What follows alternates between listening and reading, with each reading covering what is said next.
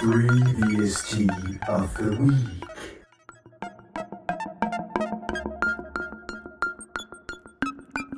This week's free VST, the Tal reverb. How to get it.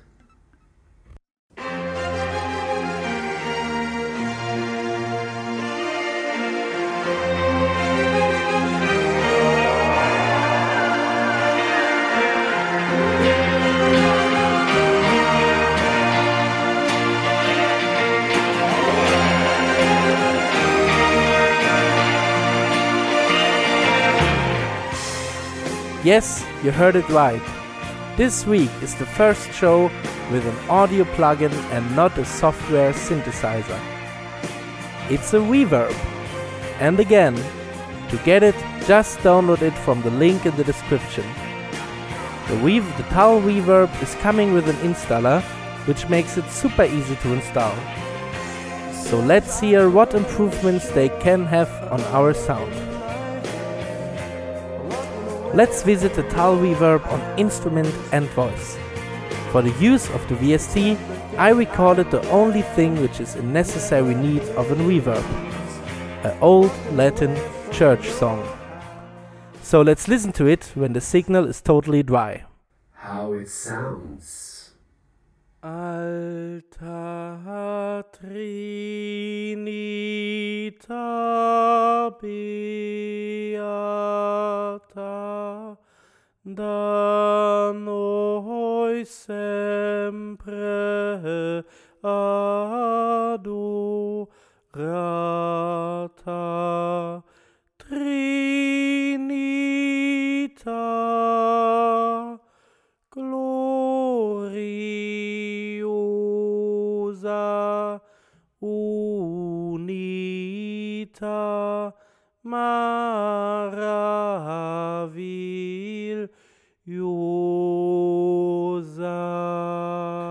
So that sounds kinda cheap. It's a church song without a church. So let's try to build this church environment with the Tal reverb.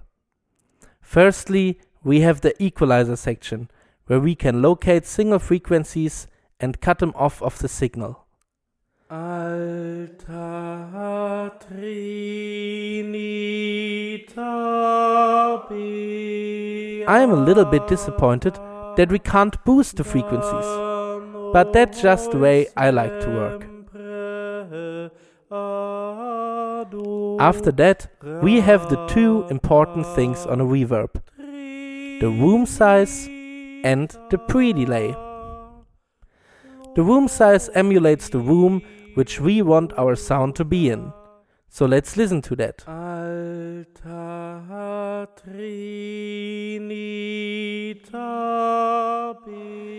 Now the room gets bigger. Da noi sempre adorata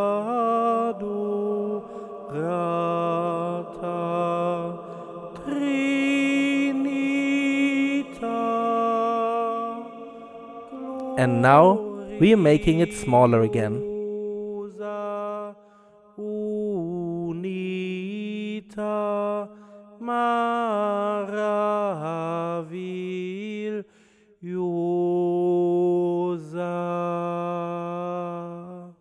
And here is the pre delay.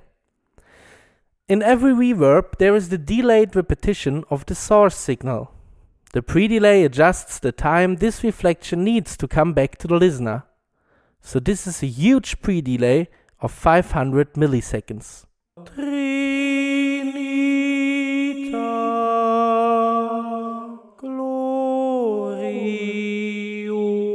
gloriosa unita. You see, it's about reflection you would hear in church, because the waves of our voice are reflecting back to you from the walls of the church. So let's check out what it sounds like when the reflection speed is more realistic. Here we have 100 milliseconds. Alta Trinita Beata That's 150 milliseconds.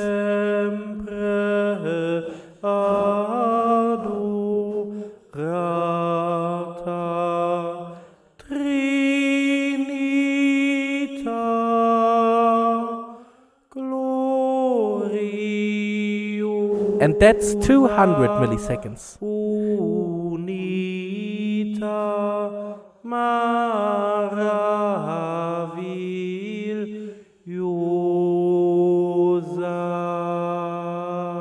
That comes quite close to a church.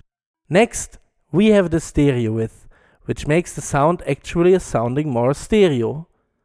While when it's not activated, the sound is really concentrated and focused to the center. If we add the stereo width, you will recognize that the sound gets broader and uses the panorama width of your speakers.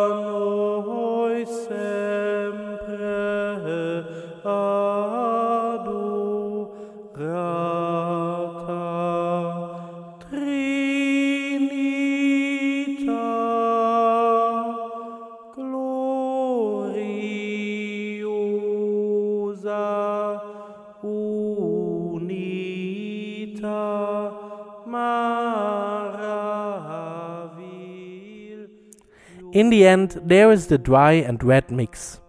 As a tip for all young producers amongst you, reverb and delay effects should always be added with a send track in your DAW, where the effect is then 100% wet. Now you can add this wet sound via the send track to your dry signal. So let's have a look on how it sounds.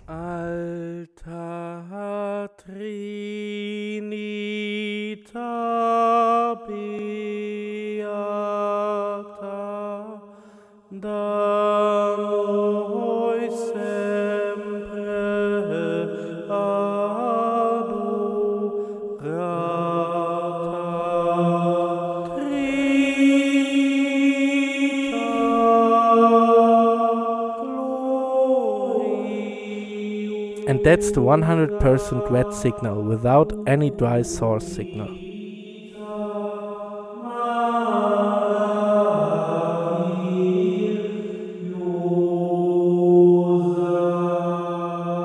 So now I think I finally built a room like a church for this beautifully church song.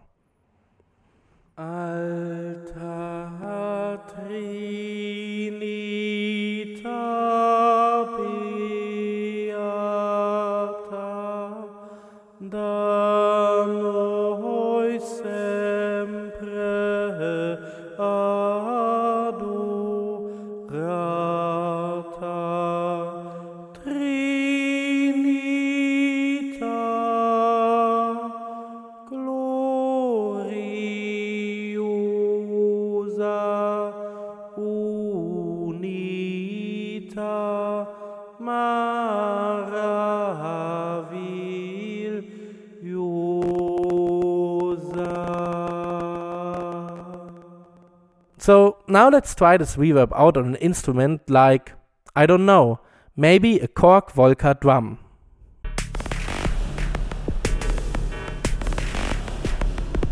Oh, that sounds kinda weird. So there must be a difference for a cool reverb on drums than on voice. So let's try out something. I'm reducing mainly the pre-delay to 24 milliseconds and the stereo width. I'm also cutting a bit of the mid frequencies out. And voila! We have a nice room for our beat machine.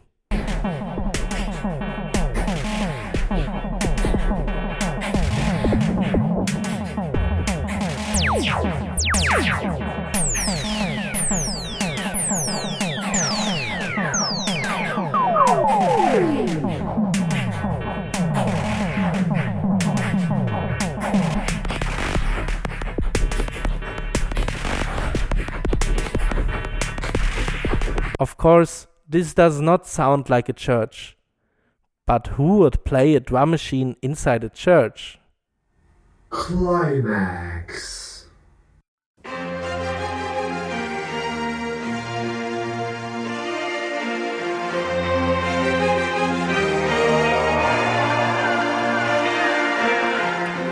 I have to admit, I like the Tal reverb due to its simplicity. There are not so much knobs, but I still have the feeling of producing my own rooms. But some parts, which are important for me, are missing. As I said, I can't understand why the EQ only cuts off single frequencies. I mean, at least a high and, and low shelf or something would be more useful to me than this EQ. I'm also missing the early reflection area, which can be important for the so-called Tiefenstaffelung. And the graphic design is cheap too. But after all, it's one reverb to add on your list of reverbs. And if you don't want to experiment a lot for your perfect room, it's a great tool for fast creations. So I'm giving this VST 7 out of 10 free VST points. But as always, it's free, so get it.